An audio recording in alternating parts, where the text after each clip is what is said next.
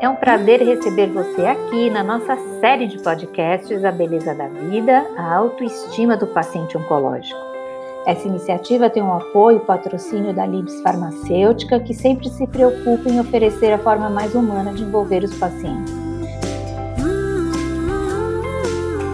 Como vocês sabem, o tratamento oncológico ele vem evoluindo bastante, trazendo uma série de benefícios ao paciente. Mas existem algumas colinas, eu não vou nem chamar de montanha, eu vou falar que são colinas, para a gente escalar e ultrapassar durante o tratamento. Nós mudamos as nossas formas de sentir as coisas, de reagir, mudanças físicas que às vezes nos deixam meio desconfortáveis diante de uma imagem diferente no espelho, a gente muda até a forma de dar valor à vida. Entre esses desafios está enfrentar mudanças no aspecto da sexualidade nas nossas vidas durante o tratamento oncológico. Eu sou a Vera Golic, eu sou jornalista, palestrante, escritora e junto com o Hugo Lenz, também jornalista, fotógrafo e sociólogo, nós dirigimos o IDVH, que é o Instituto de Desenvolvimento e Valorização Humana, que trabalha pela humanização da medicina e pelo maior acesso a informações de qualidades que salvem vidas. Nós do IDVH estamos muito felizes em poder produzir e seguir com os episódios de podcasts A Beleza da Vida. Hugo, por favor, dê o seu olá para quem nos ouve. Olá a você que nos ouve, é um prazer estar aqui novamente com todos e todas. Né? Esperamos que vocês gostem da nossa conversa de hoje. Nos episódios passados, nós falamos das emoções que a gente sente desde que a gente recebe o diagnóstico, de como pode ser bom criar uma agenda com planos para o dia a dia, para o futuro, de como enfrentar a perda dos cabelos, dos cílios, das sobrancelhas e até pelos do corpo todo. Também falamos de formas saudáveis de nos relacionar com a falta de disposição, os enjoos, os inchaços, ganho ou perda de peso, que atividades físicas e a gente pode fazer ou não e como é que a gente adota uma alimentação saudável. E no último episódio a gente falou da importância não só de se cuidar, mas de nos deixar cuidar. Então, no episódio de hoje da série de podcasts da Beleza da Vida, a gente vai conversar sobre as alterações na nossa sexualidade e como lidar com elas. Para falar do assunto, a gente convidou uma pessoa muito especial, a doutora Natália Cordeiro, que é ginecologista e mastologista do Hospital Edmundo Vasconcelos, preceptora da residência de mastologia na Universidade Federal de São Paulo e também do curso de medicina da, da Universidade de Santo Amaro especialista em mamografia e mestranda em ginecologia. Olá, doutora Natália, estamos muito felizes e muito gratos em tê-la aqui conosco nesse início de 2021. Como você está? Olá, pessoal. É um prazer estar aqui com vocês. Em primeiro lugar, gostaria de agradecer o convite. É sempre uma honra poder falar de um assunto tão importante, né? Então vamos lá. Acho que a conversa vai ser bem produtiva. Que bom. Então, para começar, doutora Natália, eu pergunto: é verdade que os avanços da medicina nos tratamentos oncológicos permitiram que se tirasse o foco somente da sobrevivência e ampliasse para a melhora da qualidade de vida de quem enfrenta o câncer? É isso mesmo, né? Como você vem tratando esse tema nas suas consultas? Perfeito, Vera. A gente vive uma realidade que a gente já entende a sexualidade como indicador de qualidade de vida, né? Com os progressos dos tratamentos oncológicos, a gente tem hoje uma outra realidade.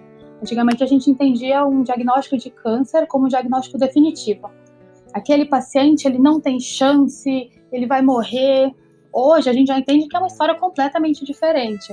Nós já temos uma grande realidade de pacientes tratados, ou mesmo pacientes em acompanhamento, mas com uma estabilidade e ainda tem uma outra realidade que é os tratamentos hoje, eles têm uma morbidade bem menor do que antes. Então, os pacientes, mesmo durante o tratamento ativo, eles não vivenciam mais a experiência ruim que já foi um dia.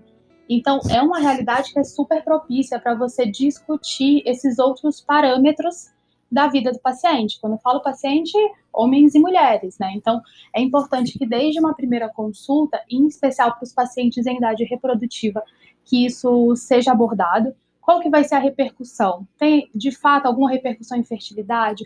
o que, que pode ser feito. E além disso, falar da própria sexualidade. A sexualidade, é, entendendo que vai bem além da história do sexo em si, né? A sexualidade que é essa interação com o parceiro, essa interação com a realidade. Isso tudo são coisas que você já pode abordar desde a primeira consulta, porque você entende que esses assuntos eles não sendo esquecidos, isso ajuda muito para um tratamento de sucesso, porque a gente entende que um tratamento de sucesso não é simplesmente um bom resultado oncológico, é um bom resultado de qualidade de vida. Não adianta nada eu ter uma paciente curada, mas que está estressada, triste, solitária, insegura, trancada dentro de casa, achando que ela não pode fazer mais nada da vida. Então, esse ponto é muito importante, sim, ser abordado desde o começo. Eu acho muito importante isso que você abordou, Natália, porque nós vivemos a experiência ao longo dos 15 anos do projeto de peito aberto, né, dessa mudança em relação à questão do câncer. Né. Durante muitos anos, a gente encontrava médicos que diziam para o paciente: Você quer viver ou você quer ter filho? Você acha que é importante você conservar o teu peito ou você continuar viva? A forma como era encarada essa questão fazia com que a autoestima das pessoas desaparecesse completamente. Isso comprometia a imagem, a autoestima e, claro, a sexualidade se sentir diminuído e estar tá sempre preocupado com a questão da morte. Né?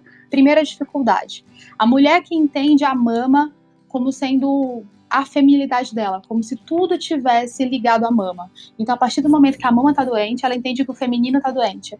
E isso é muito engraçado, porque mesmo pacientes com doença inicial, com aquele tratamento, aquela cirurgia pequena que quase não deixa marca, não necessariamente não deixa sequela psicológica, porque a paciente já entende que o feminino dela está machucado.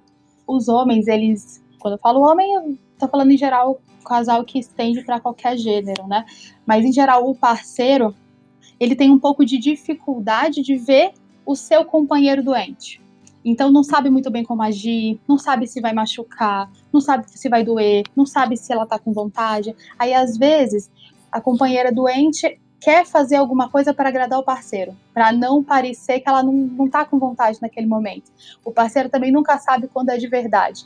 E aí fica nessa. Essa interação eu acho mais complicada inicialmente do que qualquer problema pontual. Uma coisa que eu sempre abordo no começo das consultas das pacientes que estão em relacionamento é conversar abertamente com seus parceiros ou suas parceiras. Com relação às queixas mais frequentes que a gente recebe no consultório, elas começam, elas se apresentam, na verdade, com queixas de interação do próprio relacionamento. Como assim? A gente fica sabendo muito das coisas mais pontuais, ah, queda de cabelo, ressecamento vaginal, mas na prática o que acontece é que os casais, desde o começo desse diagnóstico, eles já começam a ter uma alteração nessa sua forma de se relacionar. Aqui eu vou ser um pouco mais heteronormativa, porque como eu trato mais mulheres, então eu vou falar um pouquinho mais é, dessa situação que eu sou mais familiarizada, né? Então, as mulheres, ela tem o lado de entender a mama como parte do feminino, então, a partir do momento que elas estão doentes, elas entendem que o feminino já está agredido, já está prejudicado, então tem problemas de autoestima, elas já acham que são inferiores como mulheres, e é engraçado que esse tipo de percepção, ele não tem relação direta com o tamanho da doença. Não necessariamente são as pacientes que vão fazer mastectomia, mesmo pacientes que chegam com nódulos pequenos, você vai fazer uma cirurgia que você sabe que o resultado estético vai ser excelente, mesmo assim essas pacientes podem alcançar graus importantes de insatisfação com a autoestima, dessa perca mesmo no relacionamento, né? E o que você percebe dos companheiros em geral é que eles não sabem muito bem como lidar com a mulher doente que a gente sabe do clássico é que a gente todo esse conceito histórico de que a mulher que cuida, a mulher que cuida de tudo. Então, a partir do momento que a mulher precisa ser cuidada, que o homem precisa tomar um pouco à frente, você percebe como é difícil. Ele não sabe muito bem ao certo se ele não vai ofender, se ele não vai machucar, se ele não vai forçar uma barra. Então, nesse primeiro momento, eu acho que é mais importante orientar muito o diálogo, orientar muito, aprimorar essa relação deles como casal. Como a gente vai falar várias vezes aqui durante a conversa, sexualidade não é sexo, sexualidade é interação, é autoestima, é você poder ter uma troca com seu companheiro ou companheira. Então, a gente estimulando isso desde o começo, a gente já consegue ver uma boa melhora dos casos e você percebe também que quando os casos pontuais vão acontecer, como o ressecamento vaginal, a própria mastectomia em si, você percebe que eles já são minimizados porque você já teve todo um preparo. Aquele casal ele já está interagindo tão bem durante o tratamento que quando essas coisas físicas de fato surgem, elas acabam tendo menor importância, menor impacto. Muito bom você colocar isso, doutora Natália. É, o Hugo comentou sobre um projeto que a gente faz já há mais de 15 anos, quase 16, que chama de Peito Aberto, que é sobre a autoestima da mulher com câncer de mama que nosso instituto faz. Nosso olhar é muito parecido e na mesma linha que o seu, vendo justamente essa questão das mulheres. Mas a gente fez esse podcast para homens e mulheres sobre autoestima de paciente oncológico, porque a gente sente que a coisa acontece em todos os níveis, em qualquer tipo de câncer. Eu mesma, né, estou passando por um tratamento oncológico, estou aqui com a cicatriz na cabeça, tive um câncer no cérebro nesse ano de 2020, ano passado, foi um, ano bem desafiador para todo mundo e eu tive essa questão. Então a gente sente o seguinte, que quando a gente recebe o diagnóstico, começa o tratamento e tudo mais, parece que você falar de sexualidade, ou você pensar em sexualidade, que é isso que você colocou agora quando você falou sobre isso, é, uma, é de segunda importância, que você não devia estar falando sobre isso, você devia estar falando sobre como é que eu sobrevivo. E não é bem assim. A gente percebeu e, e, percebeu nas entrevistas todas e no nosso próprio caso que é claro, cada coisa tem uma medida, cada coisa tem seu tempo, você tem que respeitar os, os tempos, mas é importante tratar dessa questão dos relacionamentos e que acaba envolvendo também a sexualidade, mas não o sexo especificamente, mas a forma como as pessoas se relacionam, né? Como é que você vê isso? A sua pontuação ela é perfeita. Assim, o que, que eu entendo? Eu entendo que você trata a paciente para dar vida. E vida não é tempo de vida, vida é qualidade. Então, a gente, no fundo, a gente nunca sabe quando vai ser o nosso último dia, independente se você está doente ou não. Então, eu entendo que uma paciente que vive um ano, mas vive com qualidade, vive dentro do seu lar, consegue curtir os seus filhos, consegue ter um bom relacionamento, consegue levar aquilo bem, essa paciente ela aproveitou melhor o tempo dela de vida do que uma paciente que está completamente curada, está trancada dentro de casa e não sai por nada porque avisaram para ela que ela não podia sair, que ela não podia adoecer, que ela não podia se relacionar e que a vagina dela ia ficar seca. E aí, que benefício você teve? Então, no fundo, quando eu recebo uma paciente, óbvio que pelo jeito que chega, pelo estadiamento, pelo tipo, a gente consegue ter uma ideia de prognóstico, a gente consegue imaginar o que, que vai acontecer. Mas imaginar não é ter certeza. Eu não sou Deus. Eu não sei até onde todo mundo vai. Eu não sei até onde eu vou. Então, paciente, desde a primeira consulta, eu explico para ela: vamos tentar ser felizes o tratamento inteiro. Óbvio que vão ter dias mais difíceis, vão ter dias mais fáceis. Eu gosto muito de explicar que o tratamento não é uma coisa que ela tem que se desligar e esperar acabar para ela ligar lá na frente. Não, aquilo vai fazer parte da vida dela. E a forma como ela vai viver aquele tratamento vai reverberar na forma como ela vai entender a doença dela depois. Então, se ela teve um tratamento que foi tranquilo, que foi amoroso, que foi claro, que ela entendeu tudo o que estava acontecendo, que ela soube participar, sobre ajudar a escolher cirurgia, ajudar a escolher o rumo que tudo ia tomar, ela vai levar esse tratamento de uma forma muito positiva para o futuro, como uma superação. Agora, se é um processo que eu falo para ela, é não, isso aqui é gravíssimo, para a sua vida, vamos resolver o câncer. Pode virar uma situação traumática que não importa o sucesso do ponto de vista oncológico, essa paciente ela vai ficar marcada de forma negativa para o resto da vida, né? A forma como acontece a experiência, na minha opinião, é essencial. Isso que você colocou é fundamental, Natália. Agora, isso requer, primeiro, da paciente, do paciente, do casal e etc., muito diálogo, muita interação e muita afetividade. E requer também uma revisão da parte dos profissionais de saúde, porque assim como você coloca de forma tão positiva e tão legal essa questão, a gente viu isso ser muito complicado com os médicos e profissionais de saúde.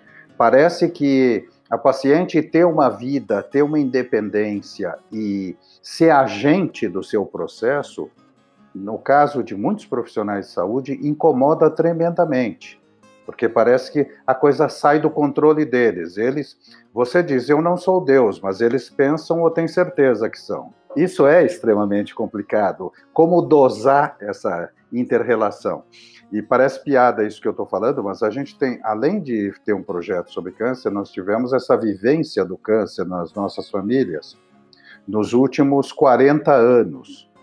Eu, aliás, mais que isso. Eu vou até denunciar a idade, né? mas já faz mais de 50 anos que eu tenho essa vivência. Então, isso é extremamente complicado. Aí a pergunta é: como resolver essa questão que é tão delicada? Qual é a abordagem geral? Porque me parece que, além da questão médica, tem uma questão psicológica muito forte que tem que ser associada. Como é que você vê essa questão? Então, eu entendo que o tratamento oncológico ele vai muito além de quimio, cirurgia e rádio. Eu entendo que é uma abordagem que ela é multiprofissional. Então, o que, que eu faço no meu dia a dia? Eu procuro me conectar com profissionais que tenham a mesma linha de pensamento que eu. Então eu brinco que a paciente, ela passou comigo a primeira vez, ela decidiu tratar comigo, porque outra coisa que eu faço desde a primeira consulta, eu acho que empatia é um negócio que você simplesmente tem. Então, eu não me ofendo se a paciente falar, por exemplo, que ah, não, eu prefiro alguém mais velho, eu confio mais em homem, eu prefiro que seja no hospital X. Eu não me ofendo, porque eu acho que, de novo, a vivência da paciente, o bem-estar dela está acima do meu ego. Então, no primeiro momento, eu falo tudo que eu imagino sobre, tudo que eu entendo sobre aquele, aquele diagnóstico, o que, que eu acho que vai acontecer, qual é a minha proposta terapêutica. Pergunto para a paciente se ela se sente à vontade para continuar o tratamento comigo. Porque eu tenho que saber se a paciente também, se ela curte essa minha forma de pensar. Porque o que a gente também tem que prestar atenção é que cada paciente é de um jeito. Da mesma forma que vocês se sentiram incomodados por uma visão mais autoritária, tem paciente que precisa disso. Tem paciente que gosta daquele médico mais antigo, que fala e só fala assim: faça isso, faça isso, faça isso. E ela recebe um to-do list que ela tem que seguir a risca. Então, eu acho que no primeira consulta a gente já consegue ter esse feeling com a paciente eu acredito muito em energias, então eu acho que no meu consultório eu recebo muitas pacientes que alinham bem comigo. Então, o que, que eu faço? Eu já tenho um grupo de colegas que pensam muito parecido comigo. Então, nós procuramos sempre estender esse meu entendimento, o atendimento deles, para todas as áreas. Então, são pacientes que a gente encaminha para geneticista, para reprodução humana, para oncologista, para radioterapeuta, para físio, para psicólogo, claro que tudo dentro da, da, necessidade de cada paciente. Mas eu sempre procuro indicar para profissionais que eu conheça, que eu já tenha um contato direto, que eu tenha um, um WhatsApp, que eu possa ligar e falar direto do caso. Se eu já percebo que é um profissional que não gosta de ter contato direto, que não gosta de dar celular, não que seja errado, do jeito que tem paciente de cada jeito, também tem médico e profissional de saúde de cada jeito. Mas eu procuro trabalhar com pessoas que são parecidas comigo. Aí, desde a primeira consulta, senti que a paciente embarca no meu barco, eu já começo a contactar toda essa, essa rede de apoio e ela já sai com o meu to-do list, que aí o meu to-do list é, dependendo, claro, aí vai, fisioterapeuta, psicólogo, geneticista, mas todas dentro dessa mesma linha, de bastante conversa, e a gente tenta uma horizontalidade com o paciente, que é deixar o paciente muito à vontade numa escolha. Por exemplo, eu tive um caso de uma paciente super jovem, olhando o caso, você dizia assim: essa paciente merecia uma oncoplástica, ela merecia fazer uma levantar as mamas, associar um procedimento estético junto. Mas essa mesma paciente, ela tem uma filhinha pequena.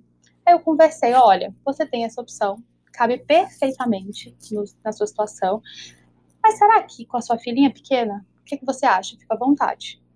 E aí nós entramos no consenso de que não era o melhor momento para fazer a cirurgia, mesmo que de forma médica parecesse que era o ideal, dentro daquela família, a recuperação de um procedimento estético, que é muito, costuma ser bem mais difícil do que o próprio procedimento oncológico, não cabia. Ela queria uma recuperação rápida para cuidar da filha. E eu falei para ela: não se sinta julgada. Aqui foi duas horas de consulta. O que, que você prefere? Você tem a opção A.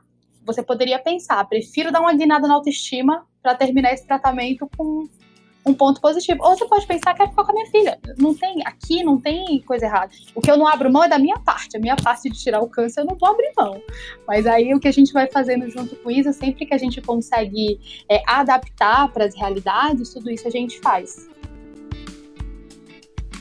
Muito legal isso que você colocou, e eu queria falar o seguinte: se a pessoa ela não consegue, porque você falou dessa rede, né? Eu senti muito essa falta durante o meu tratamento. Eu tive um bom atendimento, uma boa sorte incrível, eu tive um atendimento dentro do plano, que era um, não é um plano extra, super, mega, mas que fui bem atendida.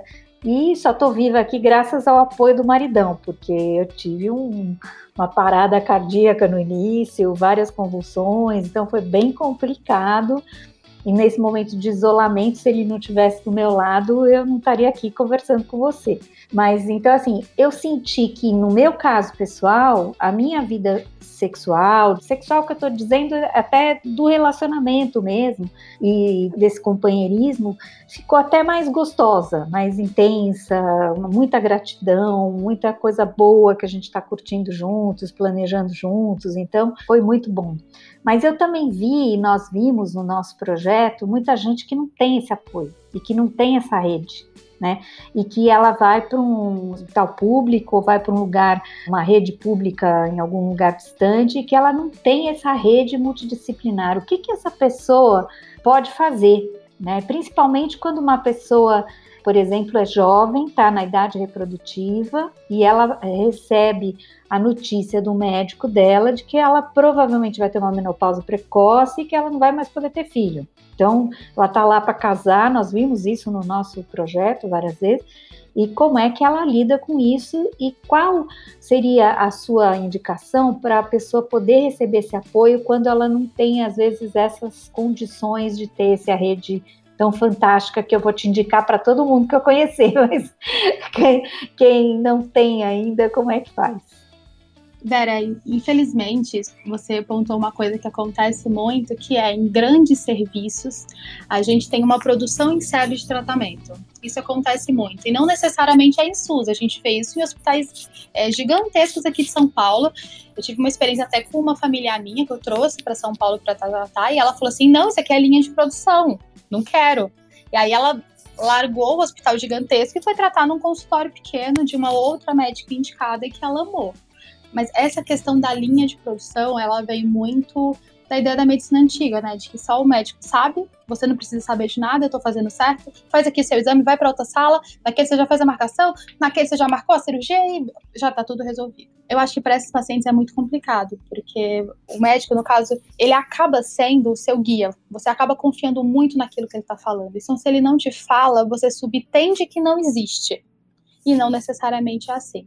Às vezes, ele até está fazendo o melhor que ele consegue dentro daquela realidade. Só que, mesmo quando eu trabalhei em serviços menores, eu sempre gostei de falar de todas as opções, pelo menos para paciente paciente. Você não pode nunca é, julgar, por exemplo, o financeiro de uma pessoa. Não é porque eu estou atendendo no SUS que a paciente não vai ter dinheiro para fazer uma congelação de óvulos. Às vezes ela não pode, de fato, mas às vezes ela pode, a gente não tem como julgar.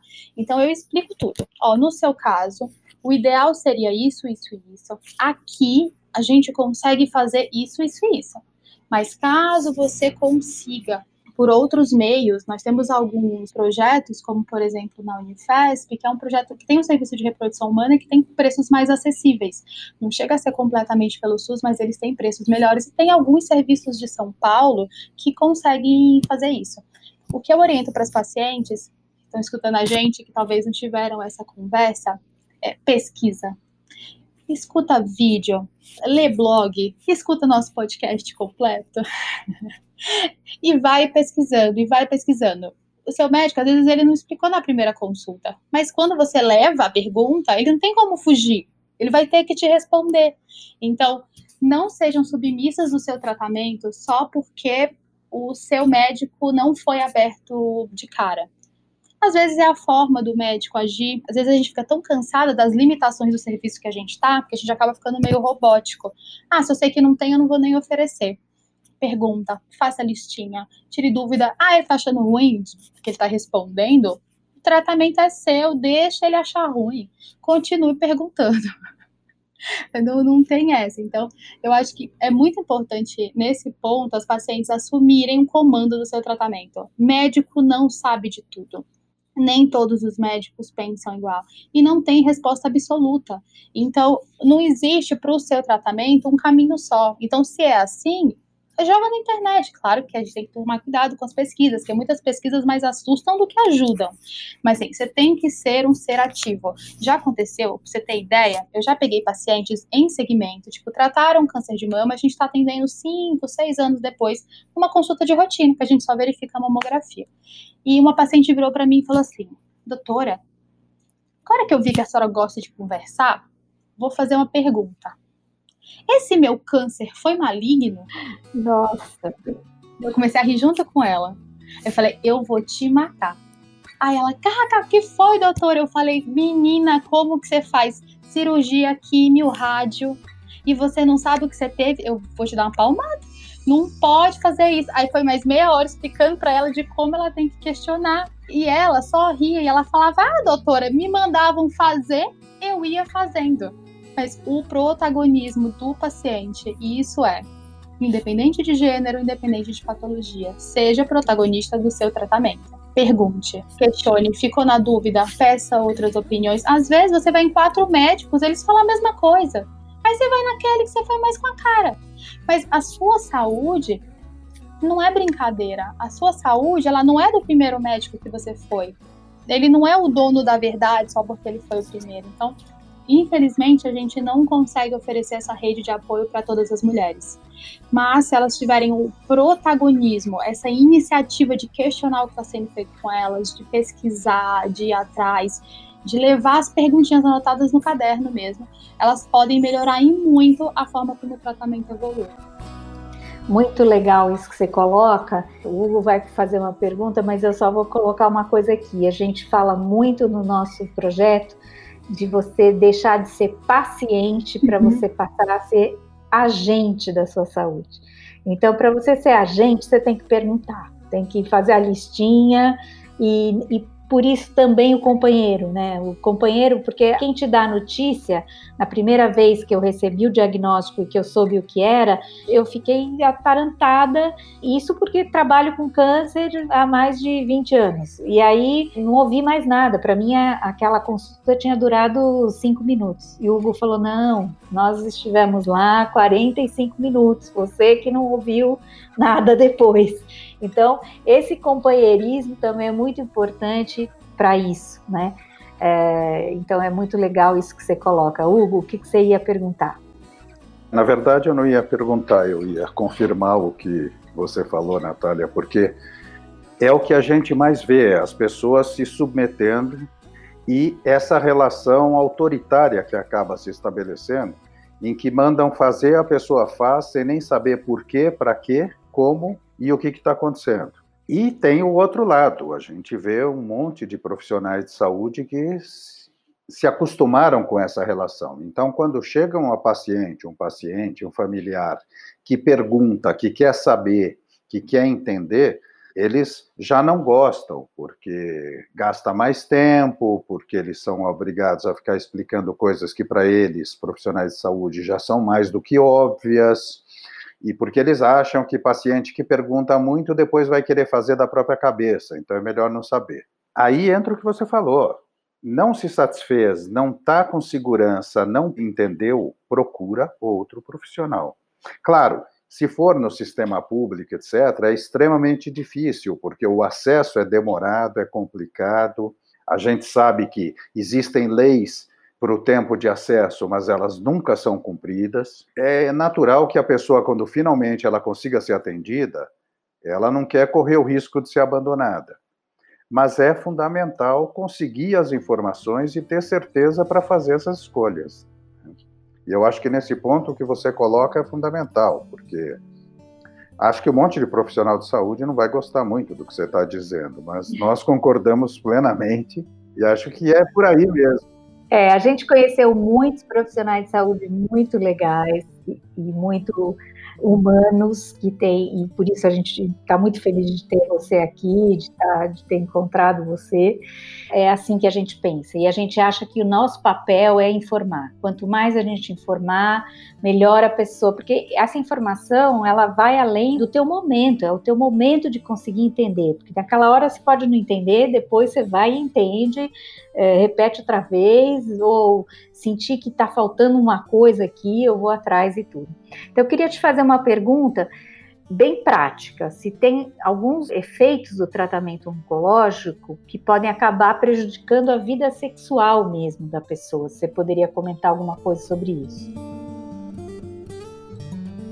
Então, os tratamentos de câncer em geral, então isso a gente vai falar de quimioterapia, de terapia-alvo, de radioterapia, eles podem sim ter efeito tanto na sexualidade em si, como efeito na fertilidade, né? Então, porque eu, eu explico para os pacientes assim, a químio, ela não é direcionada, ela não sabe onde está o tumor, então ela vai meio que ela acerta o tumor, mas no caminho ela pega mais coisa junto. Então, óbvio que para cada tipo de tratamento, a gente não pode falar de forma generalizada, porque os tratamentos são diferentes, mas em geral você percebe nas mulheres ressecamento vaginal, você pode ter dificuldade de ejaculação nos homens, e assim por diante, esses problemas mais pontuais. Falando especificamente das mulheres, a gente tem algumas formas de contornar isso também. Aí vem a mesma história. Conversa, conversa, conversa saber identificar quando aquilo aparece e saber identificar se você também está na hora de tratar. Porque às vezes ela está percebendo ressecamento vaginal, mas ela não está com vontade de ter relação com penetração.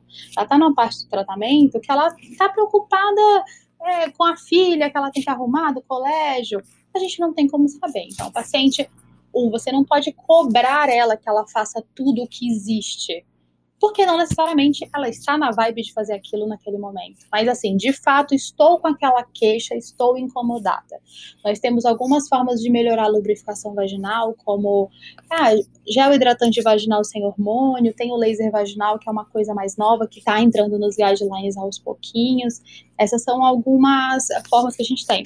Alguns fogachos mais para o fim do tratamento, são aqueles calorões da menopausa que às vezes também podem incomodar, eles podem ser modulados com alguns antidepressivos, que aí a gente não pode usar o hormônio, que seria o mais efetivo, mas a gente pode fazer uso de antidepressivos e assim por diante. A gente tem meio que uma saidinha para cada coisa a depender da necessidade da paciente. E quando a gente pensa numa outra repercussão, que é a fertilidade feminina, a gente tem também algumas opções. Tem aquilo que você lida direto com o profissional de reprodução humana, que aí você vai pensar em congelar óvulo, congelar embrião, e aí outras terapias ou durante a quimioterapia, você pode discutir com o oncologista alguns supressores hormonais que, feitos junto com a quimioterapia, melhoram um pouco a sua chance de gestação pós-tratamento.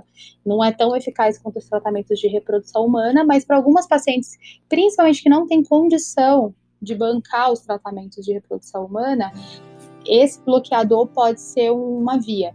E aí vai. Graças a Deus, hoje a gente já tem algumas alternativas dependendo da situação. Só acrescentar uma coisa, Vera, a gente não conversou ainda sobre contracepção, né? Que a gente está falando muito sobre a baixa de fertilidade, sobre a baixa sexualidade, mas a gente tem que entender que, em especial mulheres que são sexualmente ativas que estão em idade reprodutiva, o ideal é que a gestação não ocorra durante o tratamento ou nos primeiros anos pós-tratamento. Não necessariamente a gravidez ela vai mudar o curso dessa doença. Essa resposta é um pouco controversa na literatura, mas o que a gente entende é que a mulher ela está numa situação psicológica e ela tem um planejamento ali de tratamento, em geral não cabe uma gestação. Eu até explico para os pacientes, ah, tanto tempo depois você até pode engravidar, mas a gente precisa saber o que, que vai acontecer até lá. Será que você vai ser uma paciente que vai ter uma recidiva? A gente não tem como saber. Uma paciente que tem uma recidiva precoce, uma paciente que tem até o aparecimento de uma metástase no meio do caminho são situações que mudam o que a gente imagina para o desenrolar da vida dessa paciente. Então, essas situações elas podem mudar um possível desejo gestacional. Então, às vezes a mulher quer muito engravidar, mas ela chega num ponto do tratamento mais crítico que ela fala: agora eu prefiro não Então, por que, que eu falo isso? Porque é muito importante que essas pacientes sejam orientadas também. É o inverso, a gente estava falando de fertilidade, mas elas têm que ser orientadas com relação à contracepção. Contracepção, na minha opinião, é escolha. Uma vez me falaram assim: ah, você fala de uma forma que parece que engravidar é ruim. Eu falei: não, não estou falando isso. Mas a fertilidade, ela é natural nas mulheres. Mesmo as mulheres em tratamento oncológico com queda de fertilidade, elas podem engravidar.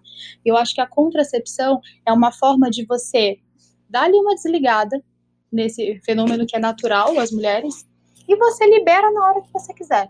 Então, em especial para os pacientes com câncer de mama, a gente costuma recomendar os métodos como o condom, né, que é a camisinha, que são os métodos de barreira, que tem zero hormônio, e principalmente quando a paciente puder, um DIU de cobre, que é um método de alta eficácia, sem hormônio, completamente liberado. E assim, correu tudo bem no tratamento, deseja engravidar, só suspender o método e aí você conversa com o médico qual que é o melhor momento. Mas acho que é, é muito importante tirar isso do meio dos pensamentos assim da paciente, para ela ficar mais tranquila, é uma preocupação a menos diante de tanta coisa que você tem que, que organizar e pensar. É, essa questão que você coloca de contracepção, ela é fundamental, porque ela continua no campo de você estar tá no controle da sua vida, uhum. de você poder definir prioridades naquele momento, né? E até ter certeza dos caminhos que você vai tomar mais para frente, porque a gente acompanhou uma quantidade enorme de casos de mulheres que descobriram câncer de mama durante a gravidez, né? até em função do aumento do hormonal e etc. Então o câncer se desenvolveu, tal, e a maioria delas que optou por levar a gestação até o final teve problemas de metástase, teve problema de recidiva muito mais rápido e etc. Mas aí também elas tinham consciência disso e fizeram essa escolha junto com seus médicos. Né? Então, isso é fundamental, porque é uma escolha consciente. Eu acho que você até já respondeu, mas eu vou querer reforçar essa pergunta. Essa questão de você ter o controle não significa uma necessidade de você suspender a sua vida sexual durante o tratamento, mas de você saber que tem momentos em que talvez você tenha que dar pausas até para que a tua vida transcorra naturalmente, os teus problemas prioritários naquele momento. Agora, como fica isso em termos de relacionamento, da conversa e da forma de abordar? Então, o que eu costumo abordar com as pacientes é assim: tudo pode, não tem resposta certa.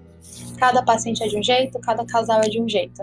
Mas eu acho que uma vez que o paciente está passando por esse momento difícil, eu acho que o bem-estar dele é priorizado. Por que, que, eu falo isso? Em geral, no relacionamento, os dois são priorizados. Então, um faz ali uma exceção para o outro, mas quando a gente pensa em sexualidade, eu acho que é uma coisa muito íntima. Eu acho que diante de um diagnóstico de câncer, eu acho que a paciente, eu falo para ela, ó, você está salva dessa culpa.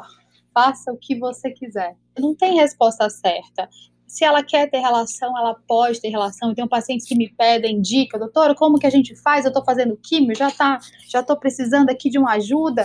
E aí você vai lá e orienta. Tem paciente, doutora, só filme pegando a mão, só filme pegando na mão. E tá certo também, entendeu? Isso é, é muito gostoso de assistir quando você percebe que o casal tem uma boa interação porque você percebe como aquela experiência de tratamento está sendo diferente. Tem um casal que eu acompanho, eles têm entre 70 e 80 anos, assim. Mas eles chegam no meu consultório, parece que eles estão indo assim, jantar fora. Ela chega de salto alto toda arrumada, chegam de mão dada. Eles são a coisa mais linda desse mundo. E aí você percebe que foi um casal que teve uma sintonia perfeita durante o tratamento inteiro de, e eu não estou falando que necessariamente eles mantiveram uma vida sexual, mas você entende que a intimidade permaneceu, que aquela amizade, aquela colaboração, nossa, assim, a última consulta é exatamente igual à primeira do diagnóstico. Talvez, como você falou, eu acho que até se fortaleceram. Eu falo muito assim, não tenha cobrança. Vá no seu tempo. Se você tiver com vontade, você vai. Se você não tiver com vontade, você não vai. Começou com vontade, depois parou a vontade, tem que parar também. E eu acho que o, o parceiro ou a parceira tem que estar bem ciente de como é uma situação que o paciente fica vulnerável. E ele pode até ficar um pouco instável mesmo. E você tem que estar um pouco preparado para lidar com essas mudanças de temperamento. Vamos resumir o podcast de hoje em conversa. Conversa com o médico, conversa com a enfermeira, conversa com o parceiro, conversa com todo mundo. Se todo mundo conversasse, mais o mundo tava melhor. Doutora Natália, eu acho que a cumplicidade é fundamental, mas você está dando um álibi para todos os comportamentos extremados da Vera durante o tratamento. É que não, eu e a Vera não. a gente combinou antes, não foi, Vera? A gente combinou, ah, a gente combinou. O meu script está diferente aqui. É verdade. Não, então, mas o que eu ia dizer, e eu acho muito legal você dizer assim, que não tem um tempo certo, não tem uma resposta única, porque são momentos diferentes, né? Me, me falaram no meu tratamento que quando eu estivesse fazendo a radioterapia, como eu fiz a radioterapia separada e agora eu estou na quimioterapia, que durante a rádio eu ia ficar mais chata. Aí o marido falou assim, o Gão, aqui, para participante da conversa. Então, se ela ficar mais chata, é melhor que ela já fique lá, não deixa ela em casa, não.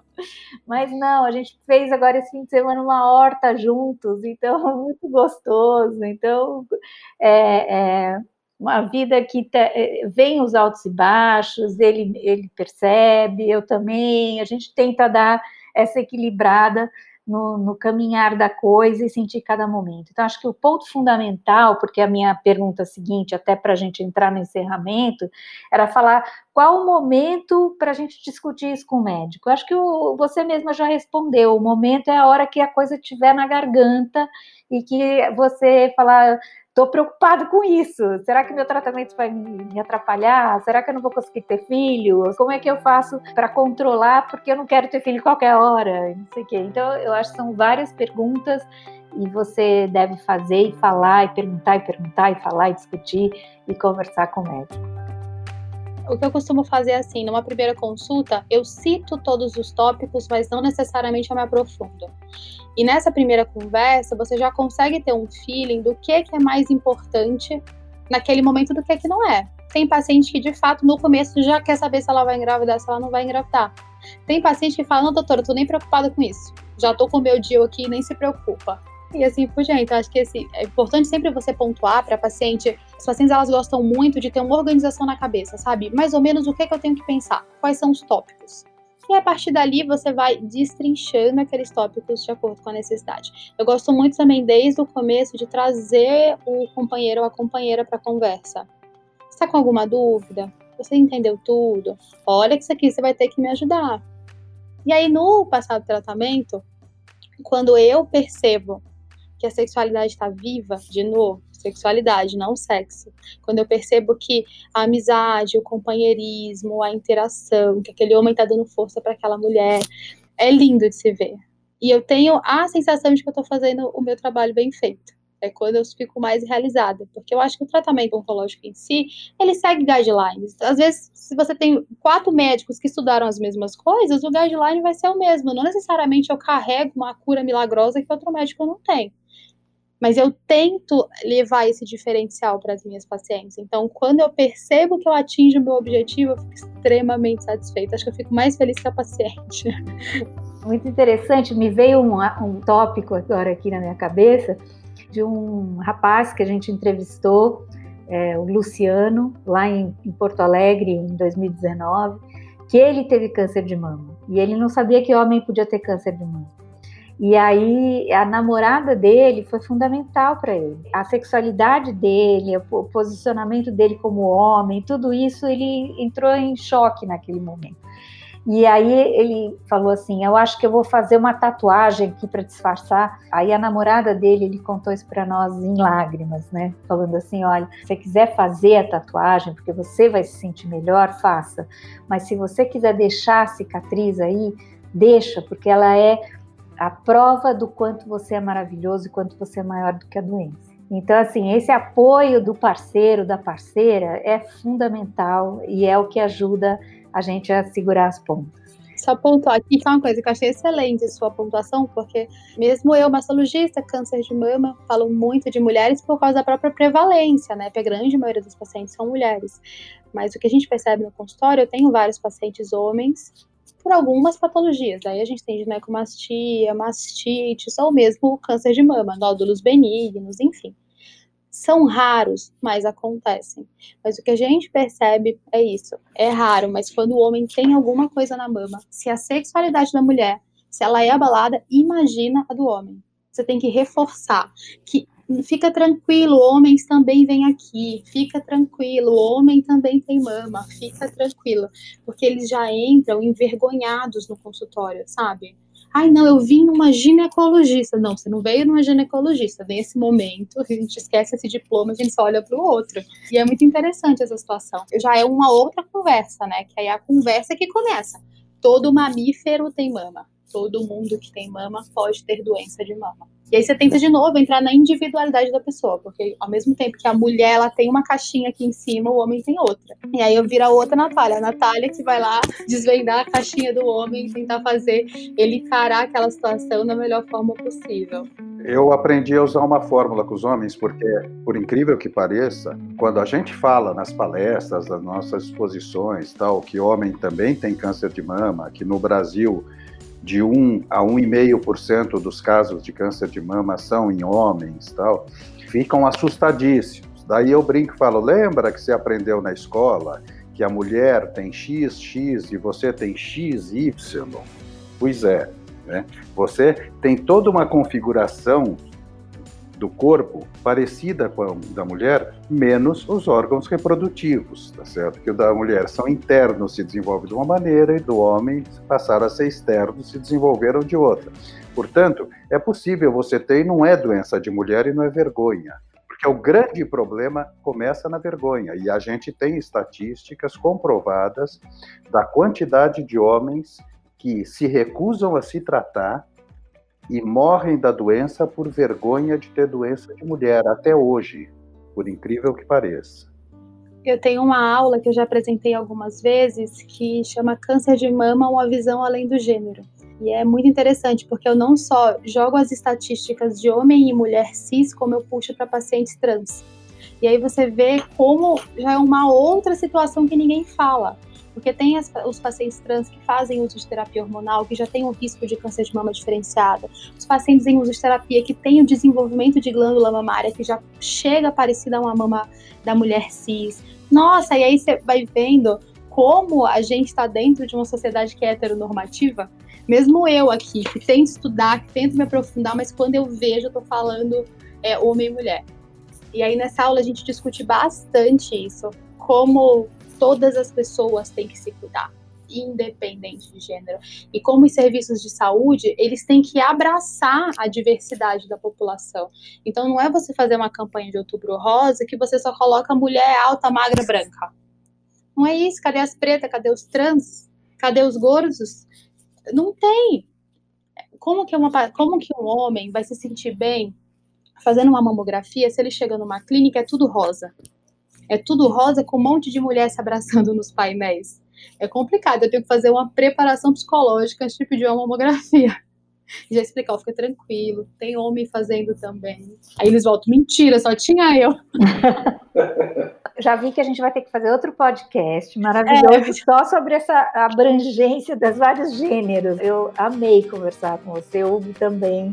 Mas infelizmente o nosso tempo está chegando no fim. Eu queria que o Hugo deixasse um abraço para quem nos acompanha. É, eu acho que primeiro quero agradecer a vocês, ouvintes, e agradecer principalmente a você, doutora Natália, e dizer que foi ótimo, que a sua visão de toda essa questão é aquela que a gente vem tentando propagar há tantos anos e que é tão bom ver que os profissionais de saúde cada vez mais estão abrindo a cabeça e, portanto, estão cumprindo essa função social né, de uma maneira muito mais efetiva para todas as pessoas. Então, eu quero agradecer, dizendo que foi um ótimo papo, que me deixou muito satisfeito e espero que a gente tenha outras oportunidades de conversar a respeito. Um grande abraço a todas e todos. Doutora Natália, nosso muito, muito obrigado por compartilhar seu conhecimento, sua sensibilidade, principalmente sua sensibilidade com a gente e, claro, seu conhecimento todo também. E eu queria saber o que, que você nos deixa aqui é, como palavras finais desse episódio, porque nós vamos ter outros. Primeiro, agradecer a oportunidade, né, essa conversa incrível. Estava preocupada, meu primeiro podcast. Falei, nossa, como que eu vou falar? Tá aí, ultrapassei o tempo, como sempre, né? Menina fala. eu queria agradecer o espaço, a conversa foi sensacional. Eu queria parabenizar vocês por todo esse trabalho lindo, porque com certeza dá trabalho. Mostra como vocês são bem intencionados de de jogar toda essa mensagem boa no mundo. Então, é, meus parabéns pelo projeto, que é lindíssimo e estou à disposição. Podem marcar podcasts. Se Deus quiser, no futuro breve, vacinados e com cafezinho. Já pensou? Maravilhoso, com certeza. Logo, logo estaremos juntos pessoalmente. Eu quero ir aí pessoalmente te ver. Então, esse diálogo ele foi muito esclarecedor, nos deixou muito tranquilos e tranquilas para falar sobre a importância de manter essa sexualidade, esse relacionamento sadio, o quanto é importante tratar desse tema em qualquer momento do tratamento. Não é necessário e obrigatório nada, como disse a doutora Natália, mas a, a gente está antenado para o que acontece com a gente e a gente poder estar tá aberto para fazer essas perguntas e ter uma vida e um relacionamento sadio o maior tempo possível. Tem uma frase que a gente fala e que eu repito sempre é, em função dessa coisa que aconteceu comigo, que a gente, na nossa filosofia humanista que a gente pratica, que diz assim, que a gente pratica para ter saúde e longevidade. Ok, saúde e longevidade é bacana, mas para que que eu quero ter saúde, longevidade, ficar com 90 anos e chata. Não, eu quero ter, eu quero ter saúde e longevidade com propósito, para estar tá junto com as pessoas, para poder me relacionar melhor, para poder crescer e para ter 100 anos e achar que ainda tenho que crescer e tenho que aprender e tenho que compartilhar coisas legais com as pessoas. Eu acredito que você que está nos ouvindo certamente aproveitou as informações e sabe o quanto é importante cuidar de todo o seu corpo, das suas reações, enfrentar melhor o tratamento e manter a sua qualidade de vida e a sua autoestima. E eu tenho certeza que a doutora Natália vai estar sempre conectada. Quem quiserem fazer pergunta para ela, mandem um oi para mim, coloco ela em contato com vocês. Nós do IDVH, eu, o Hugo, a nossa repórter Samia Stalin, que falou com ela primeiro do que a gente, é, além da doutora Natália e, claro, a nossa patrocinadora Libs, a gente agradece e está muito feliz por ter feito mais esse programa com vocês hoje. E a gente conta com seu apoio para nos ajudar a divulgar a beleza da vida. Ouve aí na sua plataforma preferida e a gente aguarda você para o próximo episódio, que vai ser sobre os seus planos. Como é que ficam os seus planos de vida? Né? Eles têm que parar?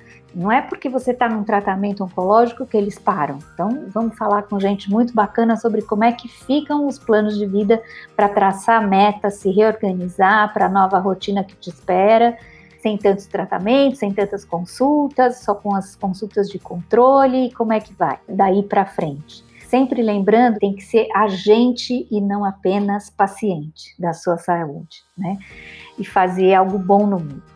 Então a gente garante isso porque a gente vive isso, então vamos estar juntas nessa, um de mãos, todos de mãos dadas, e a gente espera por você.